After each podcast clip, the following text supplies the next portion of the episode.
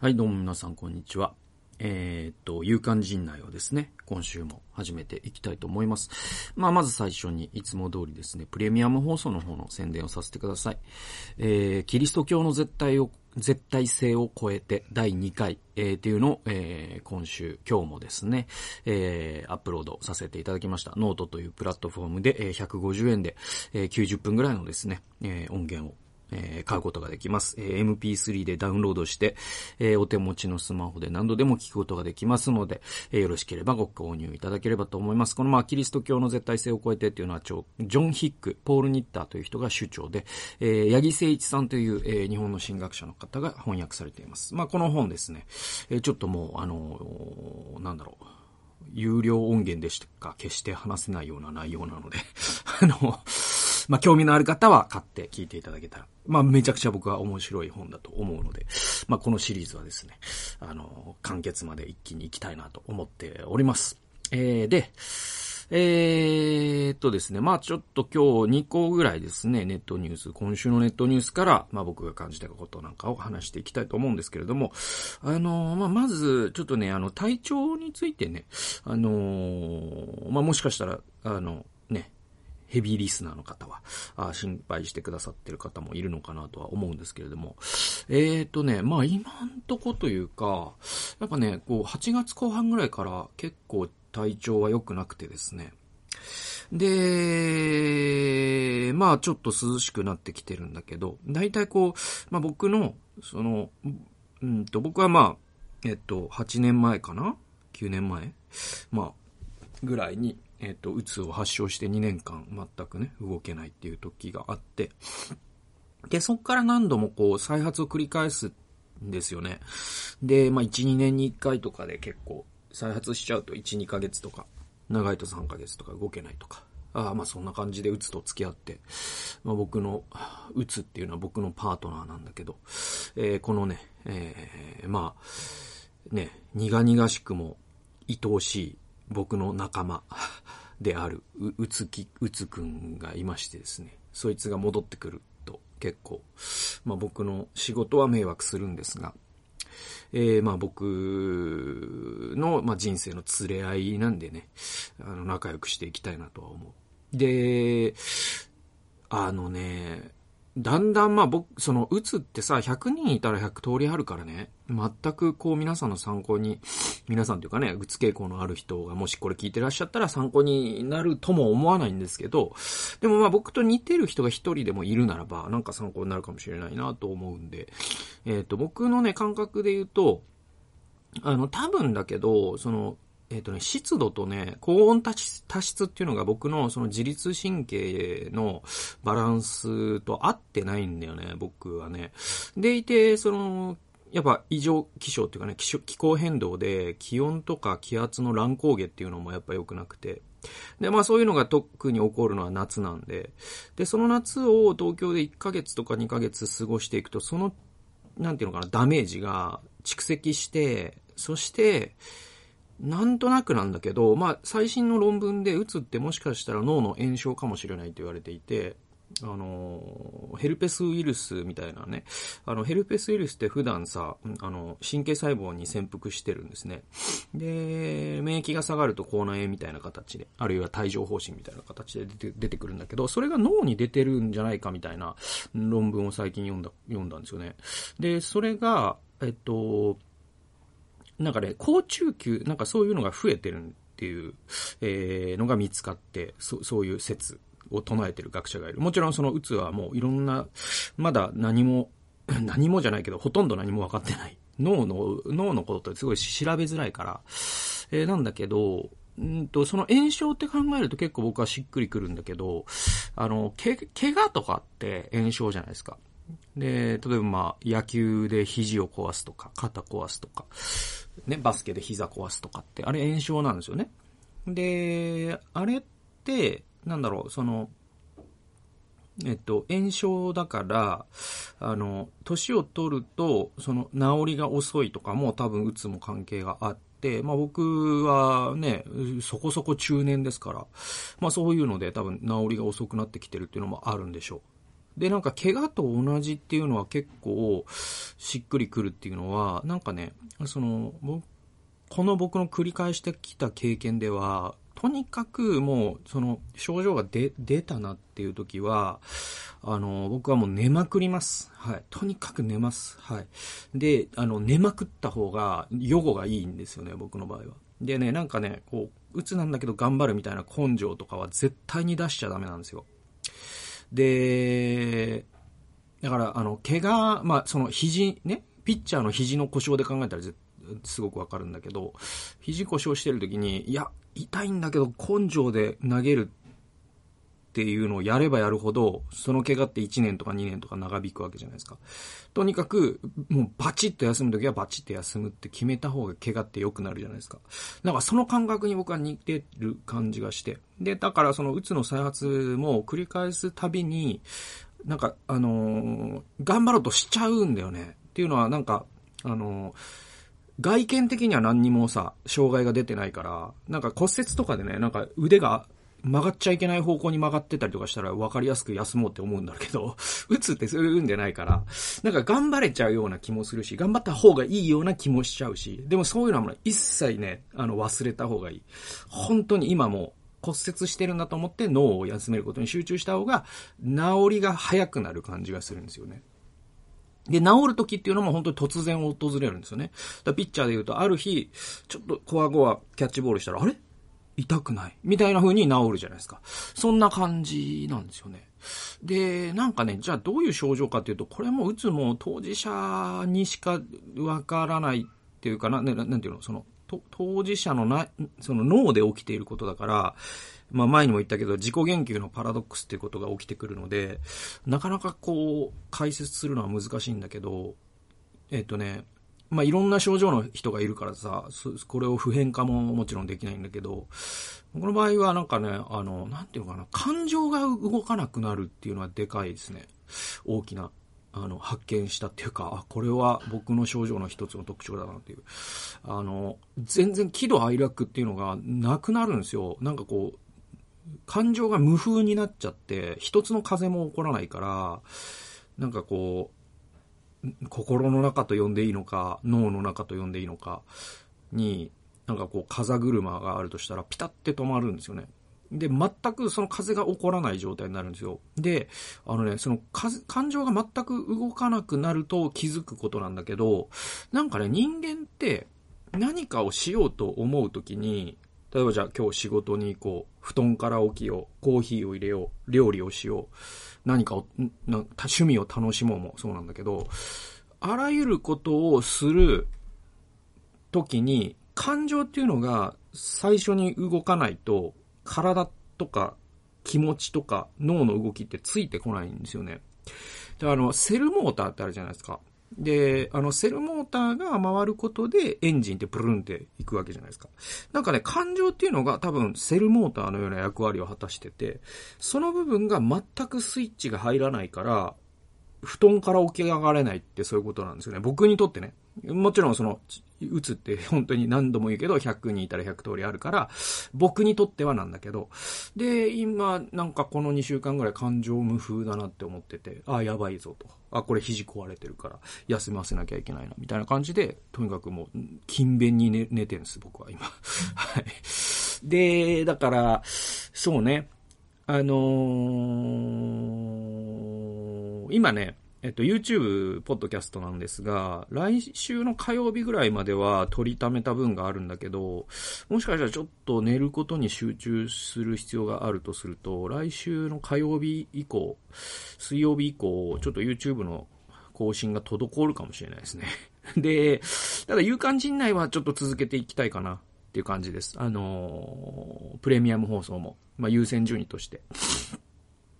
で、まあ、あの、これ聞いていらっしゃる方は、なんていうのかな、の中には、あの、割とこう、僕のね、その、陣内義塾のお客さんであったりとか、まあ、教会でさ、僕にこうね、あの、セミナーを頼んでくださったりとか、あの、そういう方も多いんで、その方のために、その方に向けて言いますと、あの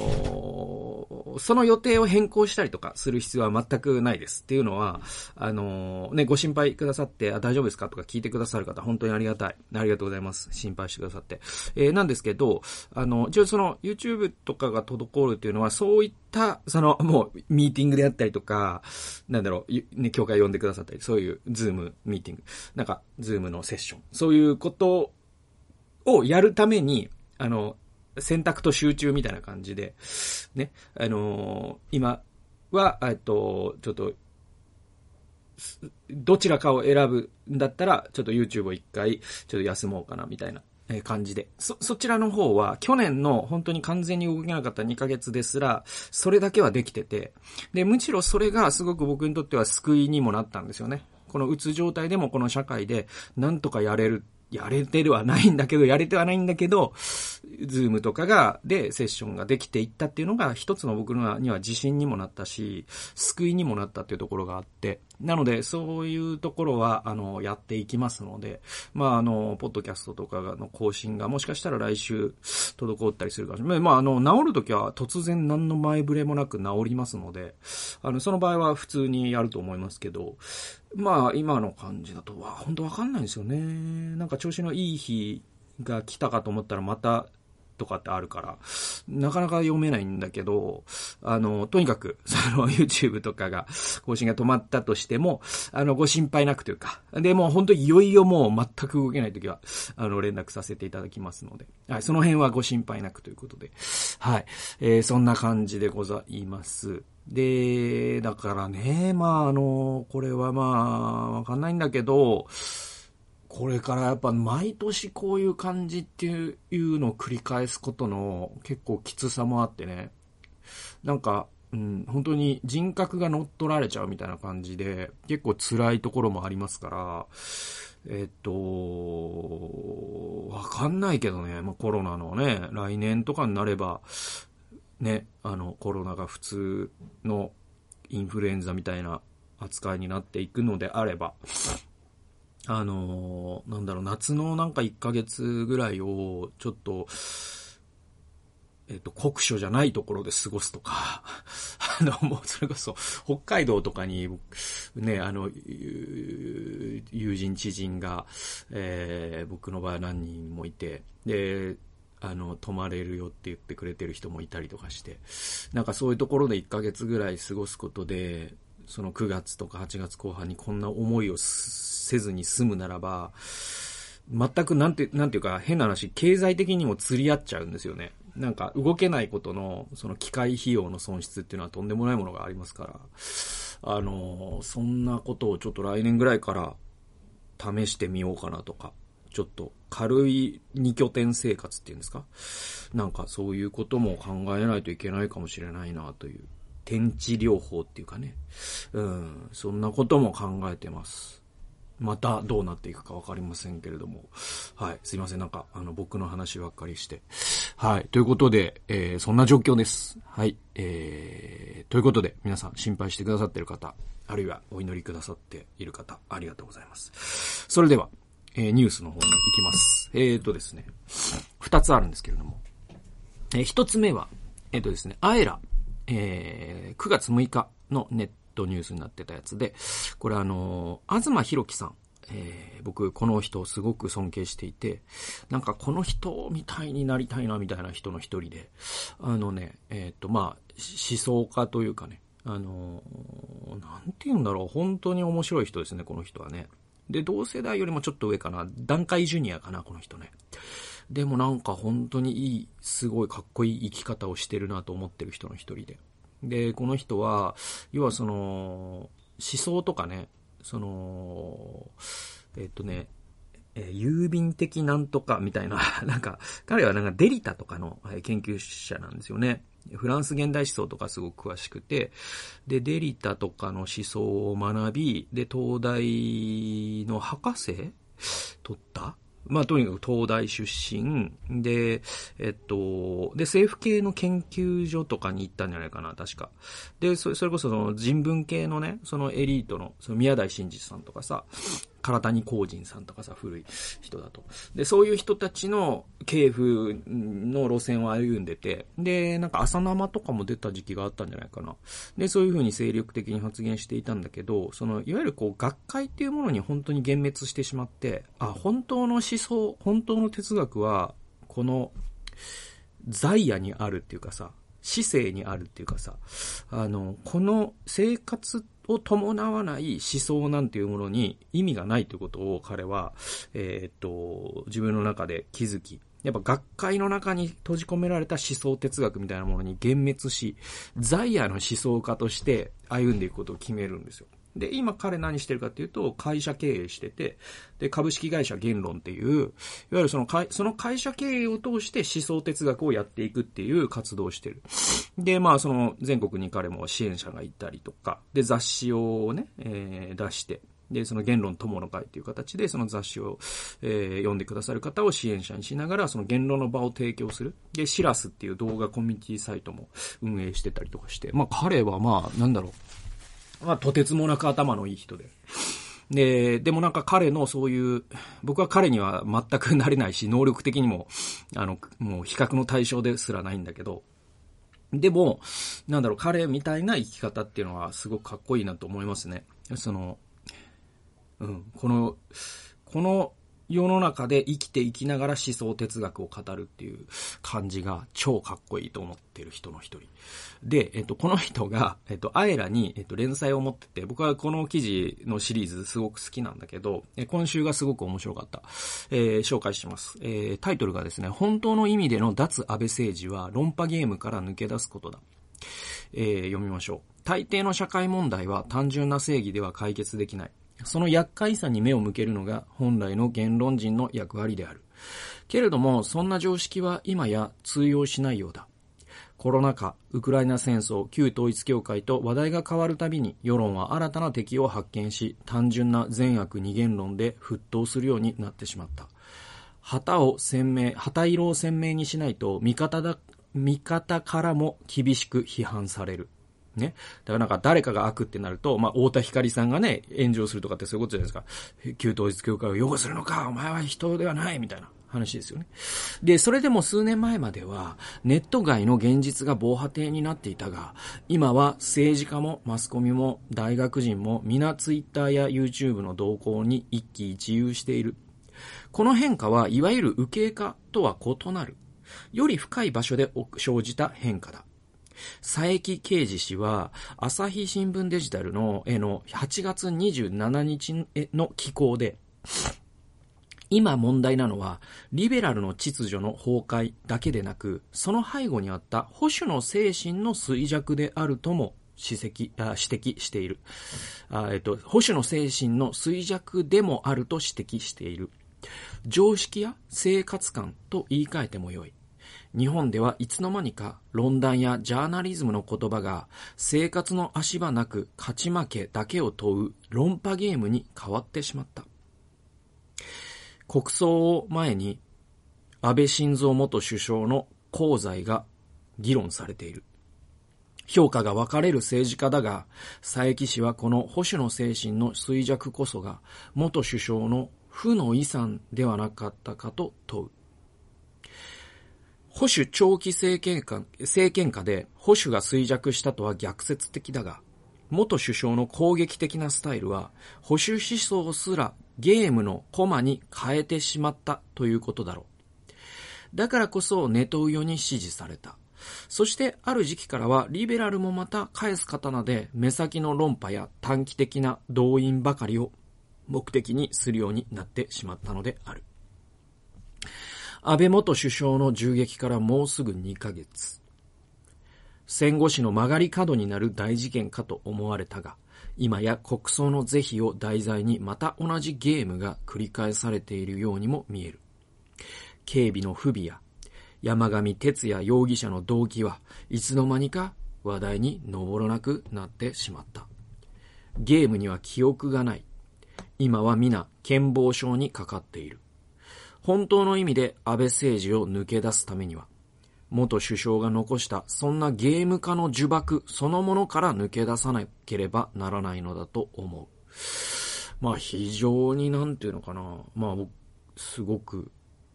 ほ、本当にその通りだよなっていう内容の記事でしたね、僕にとっては。で、だからその保守の精神ってここでね、あの、東さんが呼んでいるものっていうのが、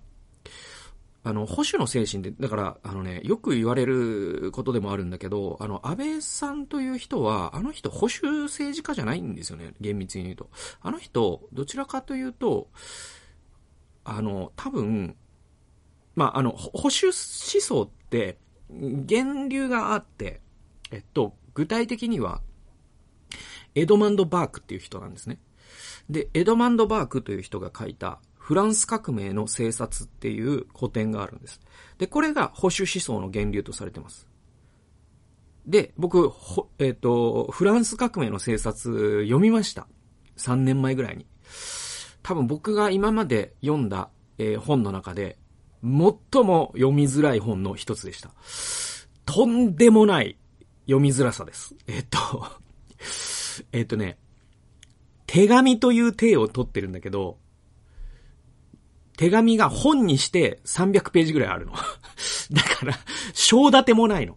だからもうよ、この上なく読みづらいんですけど、君は何とかだと思っているだろう。しかしこうなのであるっていう。だから300ページの、本にして300ページの手紙ってあるわけがないんだけど、そういうフィクション形態を取ることで、なんていうかな、自分の、えっ、ー、と、ロジックを対話的にしたかったんでしょうね、バークは。とにかくまあ、その読みづらさはさておき、でも、読んで本当に僕は良かったと思ってて、で、ここ、これが保守思想の原点なんだっていうことを知ることがすごく大切で、じゃあ保守思想ってどっから出てきたかというと、フランス革命というものへの会議からなんですよ。で、じゃあ、フランス革命をなぜバークが問題にしたかというと、フランス革命が伝統とか、ね、そのこれまで我々がやってきた過去というものを忘れて、地ならしをして人間の理性を信じて理想の国家を作ればうまくいくという脳天気な考えに基づくから、あれは絶対失敗するっていうバークの手紙なんですよ。それがフランス革命の政策なんです。で、一言で言うと、バークの保守主義の原点ってどこにあるかというと、人間の理性への会議なんですよ。つまり人間って自分のことを賢いと思ってるかもしれないが、えー、なんだろう、人間ってたかだか人間なので、そして我々ってたかだか80年ぐらいしか生きないから、だから我々が賢いと思って、そしてこれが分かってると思ったことも、実は人類のその英知っていうかさ、その2000年とかね、1000年以上の積み上げというものに比べたら大したことはないんじゃないかという謙虚さ。これこそが大事なんだよ。これが、えー、保守主義の原点なんです。人間の理性への会議なんですよ。だから、なんか伝統があるとするじゃないですか。だからバークはこう言うんですよ。この伝統があるある伝統とか、あるやり方があるとして、で、まあ、あの、コモンローとかのせ、ね、精神に今、イギリスで、えー、そういうものは生きてるんだけど、つまり、あの、我々が常識と思ってることとか、伝統とかっていうのは、今の我々の頭からすると全くその意味がわからないかもしれないが、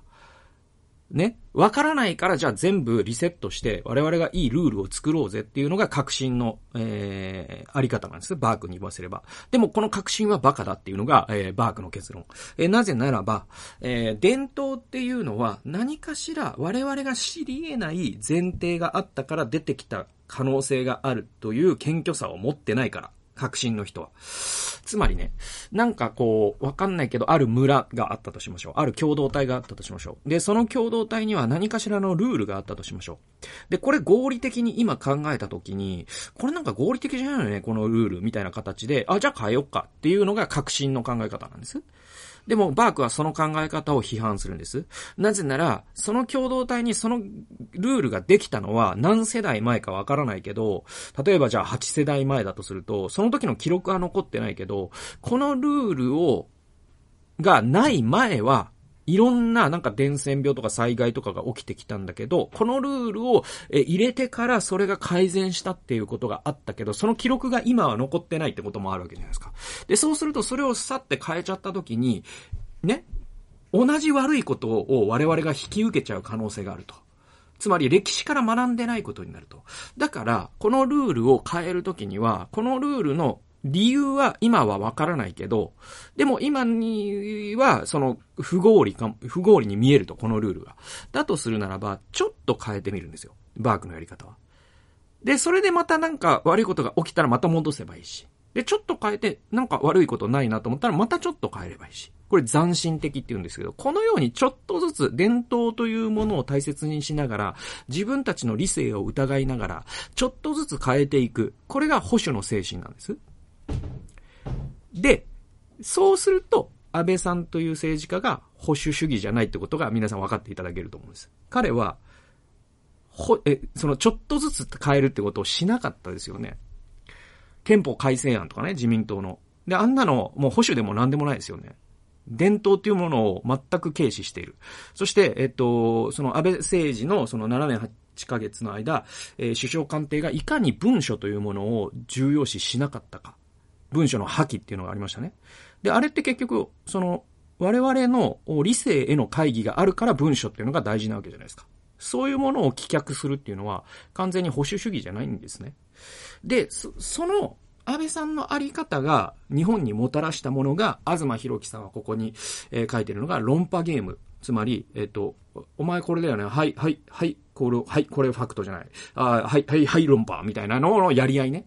で、このうんこの投げ合いみたいな状況になってしまったゆえに、ゲームには記憶がないから、えー、我々はみんな健忘症にかかっていて、その議論の積み上げっていうことが起こらないから、そのテーマが変わるだけで敵味方の構図っていうものを繰り返してるだけで、日本に全くこう思想的な蓄積とか、議論の蓄積とかが起きていかなくなってしまった。で、安倍さんという人がまさにそういう態度で、ね、朝日新聞という、あのね、フェイクニュースの垂れ流すものと私も戦いましたよ。産経新聞さんはすごいですね。みたいな形で、安倍さん自身が、そういうこう、ネトウヨ的態度を繰り返すことで、え国民全体がね、そういう、その、論破ゲームに、ま、っていう文脈に乗せられてしまった。大事なのは、このゲームから降りることなんです。つまり、え物事って、善悪二元論ではわからないところがあるよね。中間の、限りなくグレーのグラド、グラデーションだよね。じゃあグラデーションだとするならば丁寧な議論が必要だよね。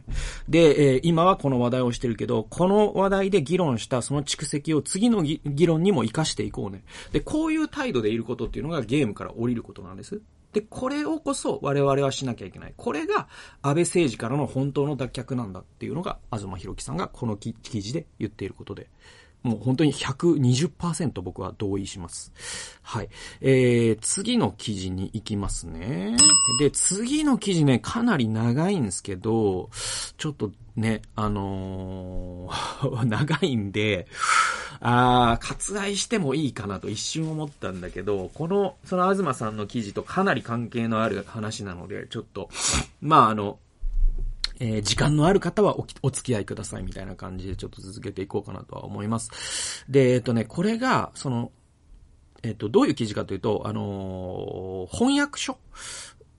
が出ますよっていう記事です。だから、えっと、えっとね、血の、ぼうこさんと読むのかな？血のさんという方の、が書いている、えーえー、記事で、ね、非常に長い記事です。で、えっと、2週、2、3週間前に僕あの、えっと、なんだっけ？えっと、システム正当化理論っていう本が翻訳されたよっていう記事を読んだじゃないですか。まあ、それと同じような形で、こういう、本が翻訳されたんだけど、その内容はこういうものでっていう、えー、要は本の紹介みたいな記事なんだけど、本当に今の、えー、時代っていうものを、そう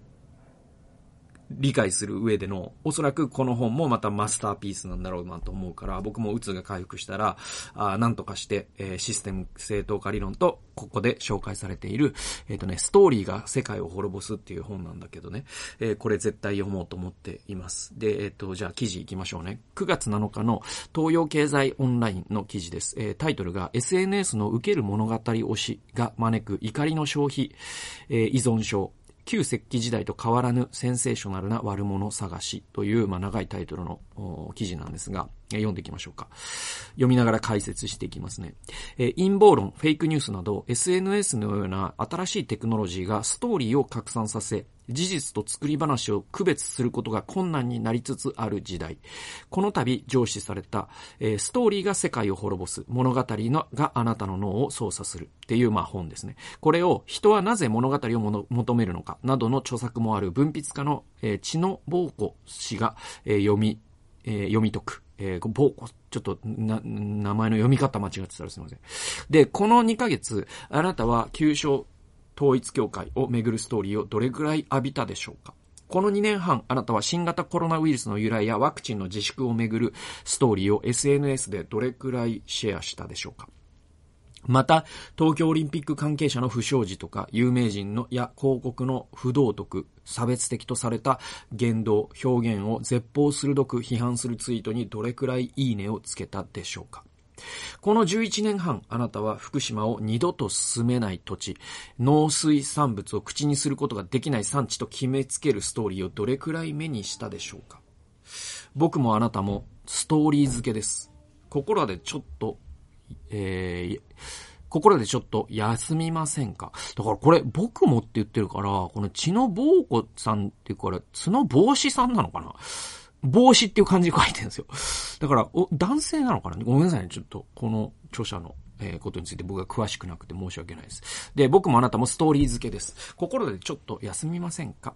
えー、2022年7月8日、安倍晋三元首相が演説中に銃撃され命を落としました。それから10日ほど経った7月中旬、ワイドショーやネットニュースは狙撃実行犯の供述で名指しされた宗教団体、えー、世界平和統一家庭連合、過去旧略称統一協会、過去閉じると、安倍政権との関係をめぐるストーリーで蜂の巣をつついたようでした。過去この文を書いている今でもです。過去閉じる。えー、今世紀初頭に匿名掲示板に群がっていたネット右翼は、リベラルで知的なはずの人たちを嘲笑と連便の対象、えーあ、ごめんなさい。リベラルで知的なはずの人たちの嘲笑と連便の対象だったはずです。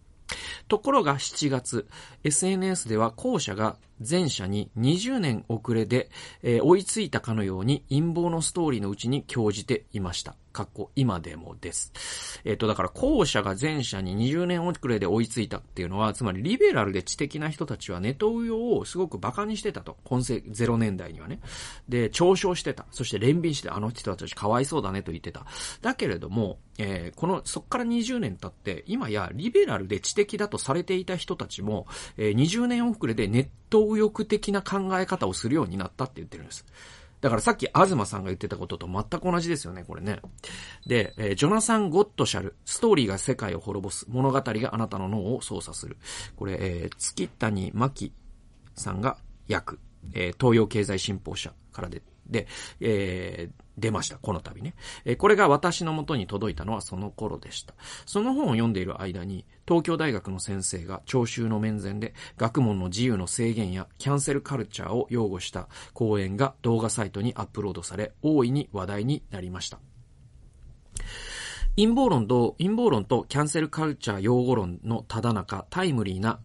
役所の観光でした。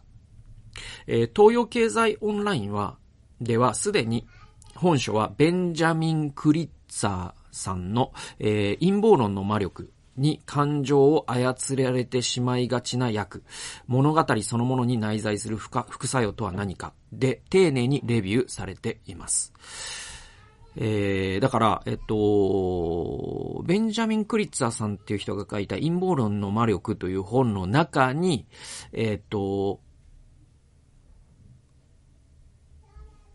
この本のことが言及されてるよっていうことですよね。はい。で、本校ではなるべく話題がぶれないように、話題が被らないように、本書を人文書として意味づけてみたいと思います。ゴッドシャルは本書で、コロナ禍の人々の行動やトランプ旋風、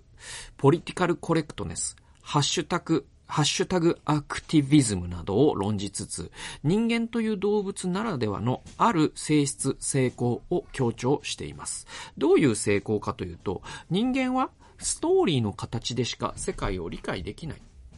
理解した気になるためなら、口頭無形なストーリーにいくらでも飛びつくということです。だからこれがまあ陰謀論が、あの、いつの時代もなくならない理由なんですよね。人間って物語でしか世界を把握できないんです。で、この物語こそ世界を説明するって思ったら、それに飛びついちゃうんですよ、人間って。だからディープステート論とかもそうだし、あとはそのなんか、こう、ね、レフトビハインドみたいなキリスト教的なね、終末のストーリーも人気あるんだけど、それって、実は隠れ、まあ、神学的ないろんな論争はさておき、それを人々が、あの、聞いて安心するのって何かっていうと、ああ、私はこれで世界を理解したと思えるからなんですよね。はい。で、そしてその成功は当人の意思を超えて存在します。というか、人間の土台にはまずその成功があって、それが人間の意識を操作している。で、この成功っていうのは性質と向きと書いて、性質、性、成功ですね。それが人間の意識を操作している。僕は人はなぜ物語を求めるのか、物語は人生を救うのか、とこ、共にちくまプライマリー新書の2冊で、人間は生きているだけで不可避的に二酸化炭素を合成してしまうのと同じように、不可避的にストーリーをも合成してしまうと書きました。これその通りで、あの人間ってこう記憶を改ざんするって言われてて、もう、もうこれ常識なんですね、脳科学の。記憶って絶対改ざんされるんです。で、どう改ざんされるかというと、物語の形にされるんですよ。つまり、なんかある日にさ、例えばね、これ、あの、本当に面白い、いろんな脳科学の実験があって、非常に興味深いんですけど、ある同じ日に、えー、っと、なんだろう、午前中に、えー、っと、じゃあ、妻と喧嘩した。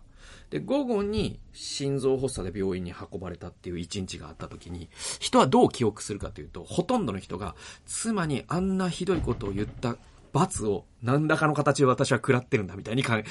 みたいに記憶することが不可避なんですよ。もちろん、あの、システム1とシステム2で言うと、このシステム2という前頭葉の働きが強い人は、いやいやいや関係ないよって思うんだけど、だけどほとんどの人は、そ、その人ですらそういう風に関連づけちゃうってわかります？であるんですよ。だからつまり人間って物語という形に変換する自動変換装置が標準装備されてるんですね。で、一方、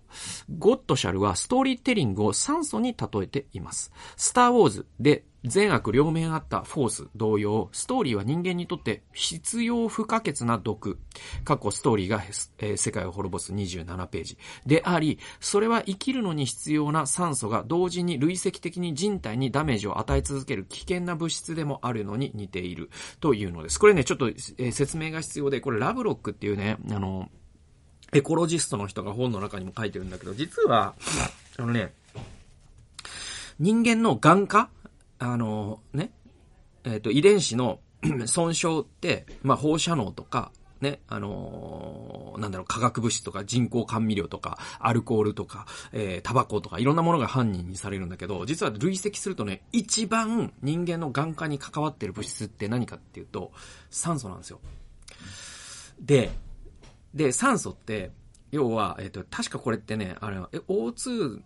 ああ、ごめんなさい。これちょっとあれか。えー、っと、ごめんなさい。これ科学的に厳密に解説することが今はできないんだけど、僕。えっと、要は、その酸素って、確かね、だからそのフリーラジカルみたいな形で、えー、っと、もう、僕らが吸う酸素の中には一定数、そういう、なんていうかな、えー、っと、ものをまあ、物の酸化ってそもそもさ、鉄が錆びるとかって酸化って言うじゃないですか。物を腐敗させる作用があるんですよ、酸素にはね。で、さらに多分、そういうフリーラジカル的な形で、酸素というものが、えっと、我々もこう赤血球に入って、そして、えー、その、ね、ATP サイクルとかを回していくんだけど、その過程で酸素というものが細胞をミクロレベルで傷つけるんですよ。細胞とか遺伝子とかをね。えだから実は、え世界最大の発がん物質は実は酸素なんですよ。で、これ知らない人が多いんだけど、でも酸素がなかったら死ぬのも間違いないじゃないですか。で、えっ、ー、と、ゴッドシャルは物語っていうのは酸素だって言うんですよ。だからこれがないと我々生きていけないんだけど、一方で、これが実は我々を蝕んでいるっていう、これも不可避的なことです。だからこれが人が、人の死亡率が100%である理由でもあるんです。これ面白いですよね。で、人間は自覚できる意識の部分を自由意志などと称したりしています。偉そうに。しかし、えー、意思決定は当人の自由にあるというより、かなりのところ土台にある無意識的反射的情動的な世界解釈、かっこ意図して選んど、選んだのではないストーリー、かっこ閉じるに掌握されているというのが実情、実情のようです。えー、当人には意識の部分しか見えていません。それはちょうど建物の中にいると自分が立っている床は見えても、それを支える基礎部分が見えないのと同じです。そしてさらに、目先の利益に反してすら、自分たちの報じる世界解釈、括弧ストーリーを他人にシェアさせようとする。そういう、わ、えー、どしがたい癖が人間にはあるとゴッドシャルは言うのです。例えば、二つの国が歴史解釈で食い違い、互いに自分の史観、えーねえー、歴史観ですね、が正しいと信じたがっている場合、史観、歴史観は歴史観でほっといて、経済面だけで交流すればいいとはなかなかいきません。つい相手の史観、歴史観を批判、修正しようとしてしまう。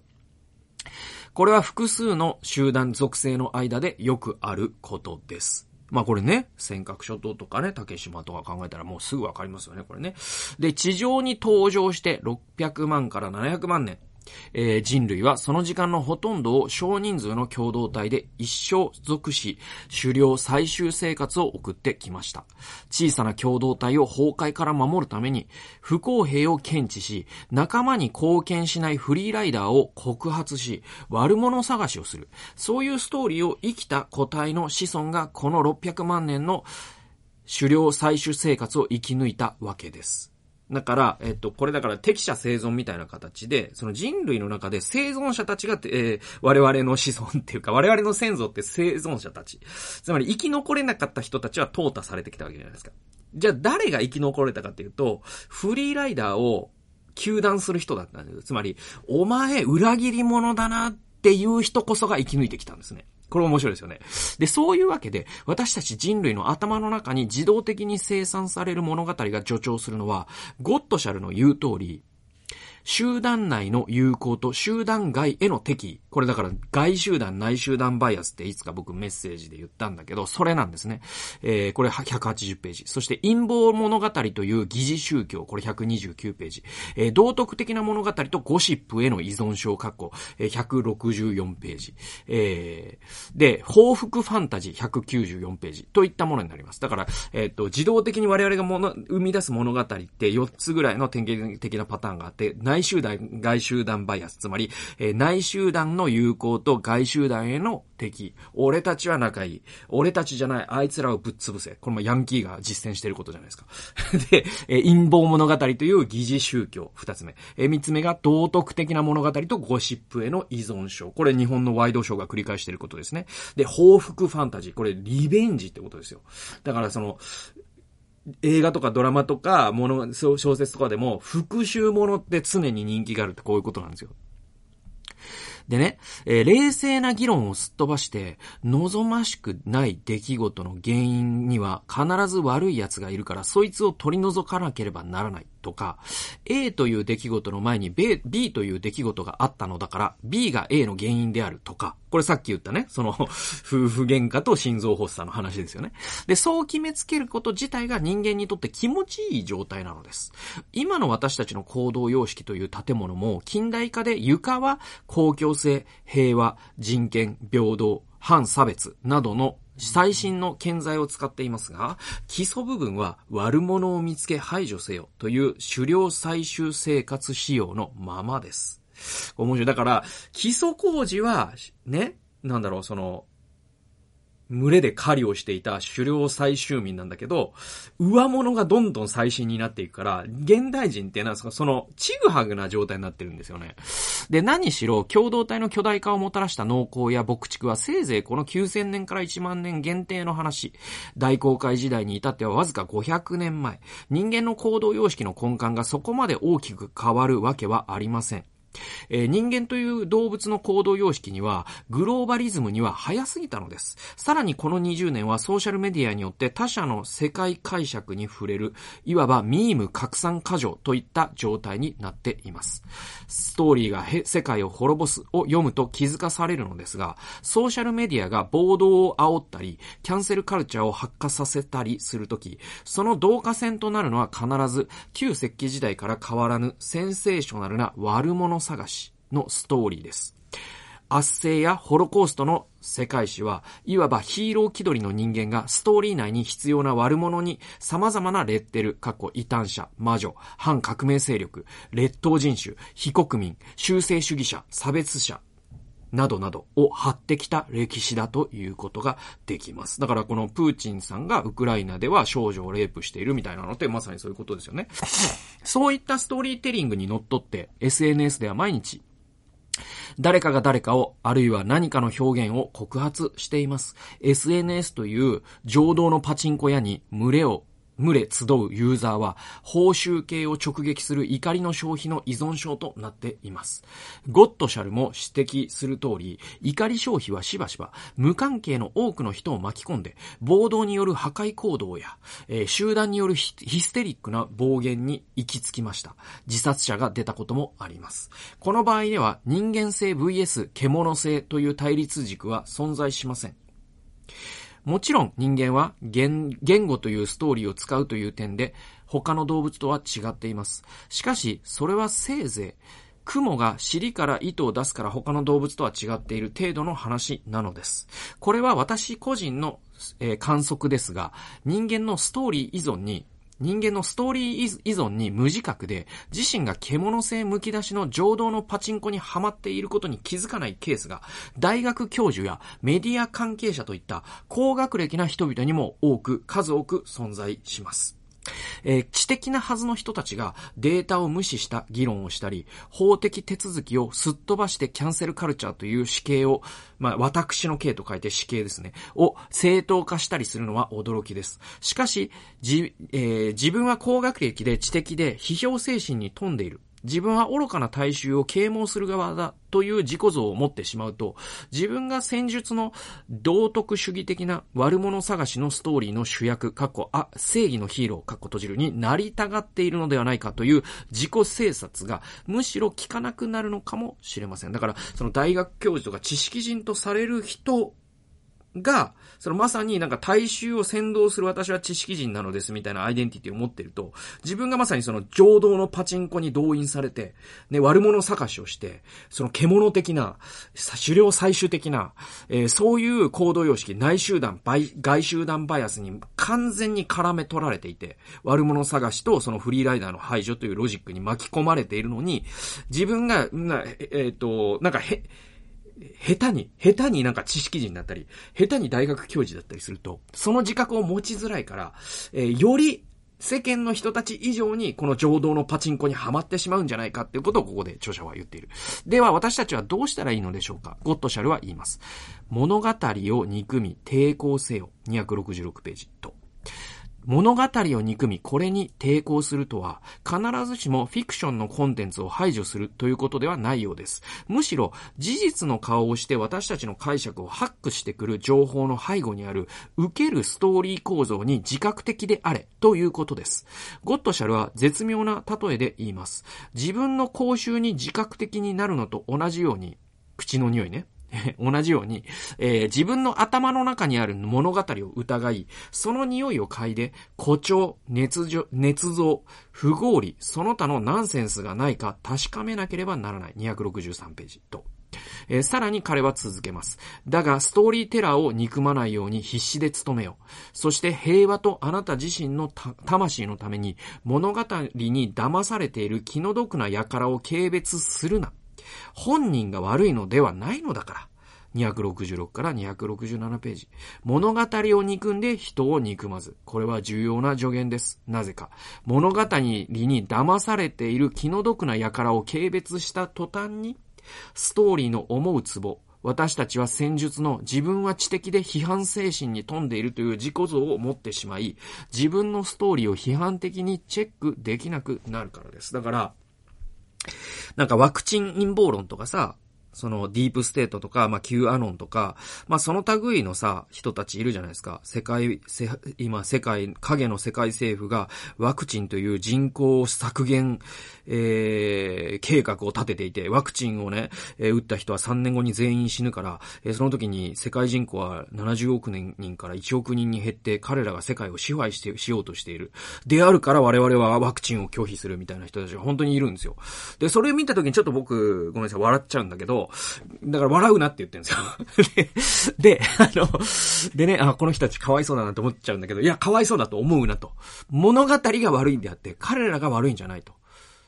で、そういう態度を持っておかないと逆に言えば、自分が科学とかにね、実証された真っ当な世界観を持って生きているという、僕の世界観自体も実はストーリーに他らな、ならないんで、僕自身も、もしかしたらそれは、あの、多くの人が賛同してくれるかもしれないが、それすらも実は公衆を発している。つまりストーリーの中でしか我々は生きられないのであるから、僕がこれが今んとこは公正なんじゃないかなと信じている。僕の場合は多分にリベラルなそれなんだけれども、えそれすらもストーリーに過ぎず、そしてそのストーリーの中にも誇張があるかもしれないし、欺瞞があるかもしれないし、捏造があるかもしれないし、不合理があるかもしれないし、ナンセンスがあるかもしれないということに気づけなくなってしまう。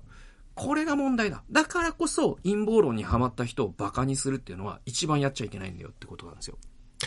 でね、えこれは仏教でいう万。これ、他人と比べて思い上がること、かっこ閉じる。えとりわけ、え増上慢っていう概念が仏教にはあるそうです。これは悟っていないのに悟った気になること。っていう言葉ですね。という煩悩タイプの非常にわかりやすい例示となっていますね。えー、21世紀のウェブ上では陰謀論や魔女狩りが、えー、消結を極めています。陰謀論と魔女魔女狩りを推し進めている人たちの中には、人文学者、社会学者の肩書きのある人たちも数多く含まれています。文学を読んでも救われなかった人たちです。彼らは人文学、これ、humanities っていうんですね。英語でね、人文学。えー、のルーツであるルネサンス。初期近代西洋の人文主義より、主義者よりも、人文主義者、トマス・モア。これ、まあ、ユートピアという、えー、有名な作品を書いた人ですよ。これ、僕、ユートピアは読んでないんだけどね。で、人文主義者、えー、トマス・モアを、えー、1535年に斬首した、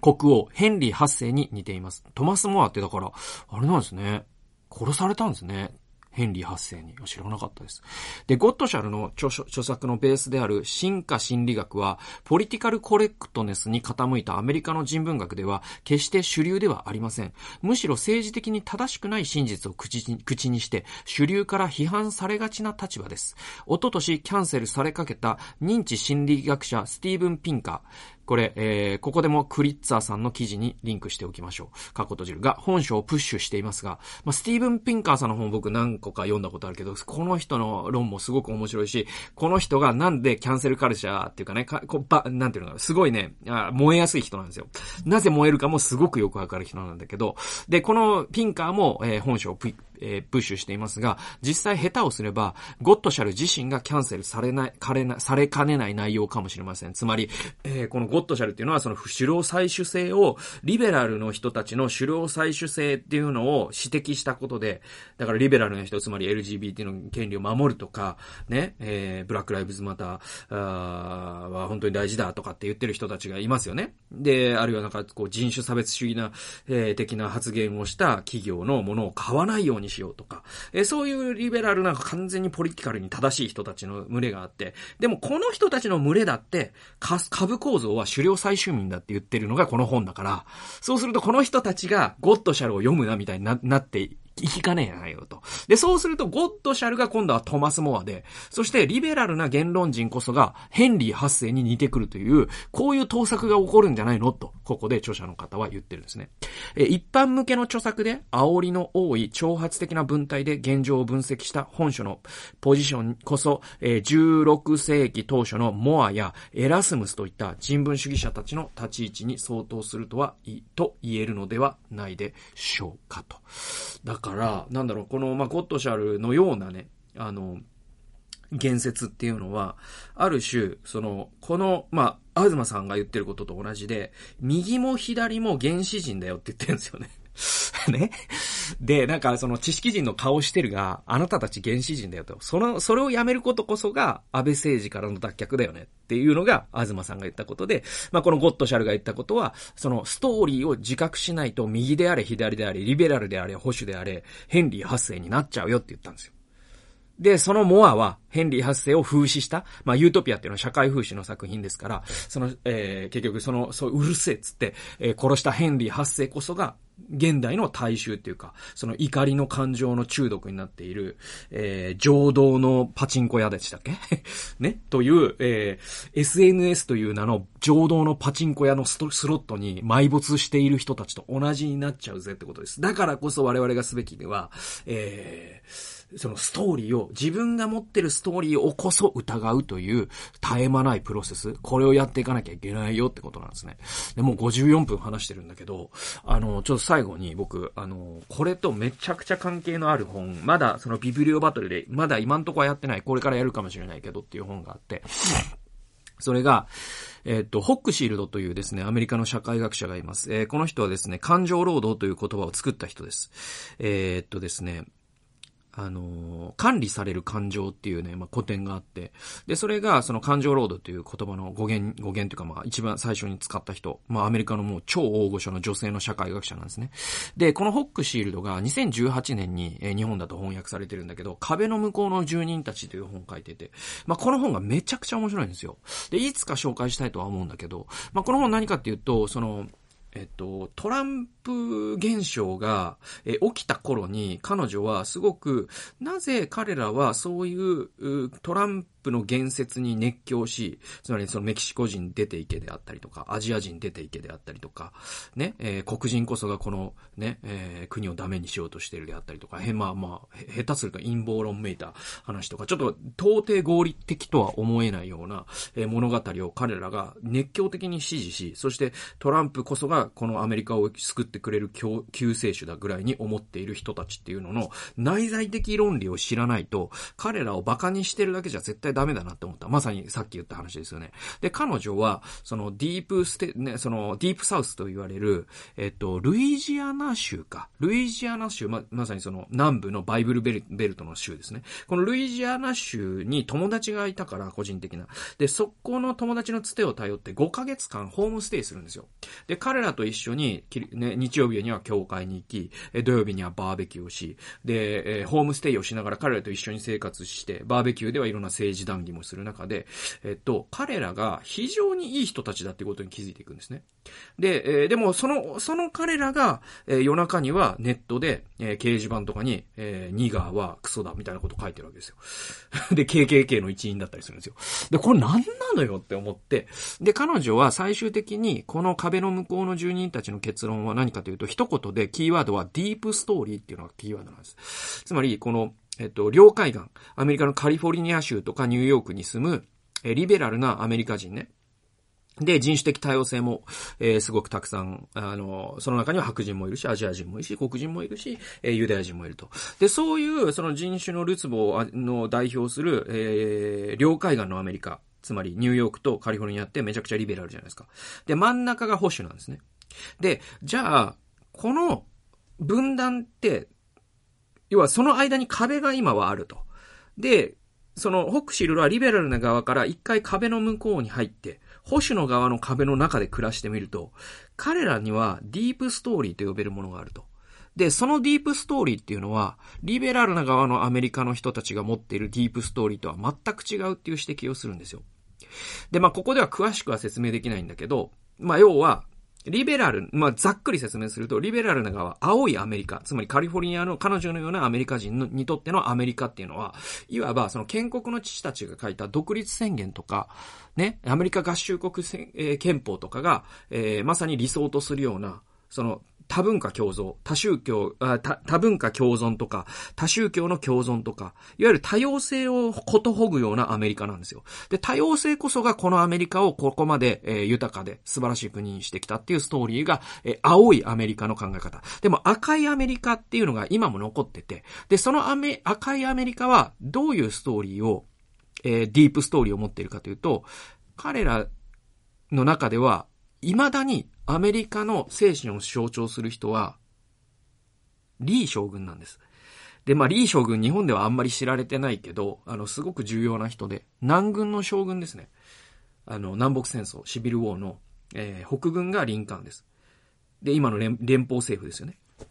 で、えー、南軍っていうののを率いたのがリー将軍です。で、彼らの中では、赤いアメリカでは、リー将軍こそが自分たちの象徴なんです、未だに。で、連邦政府が我々に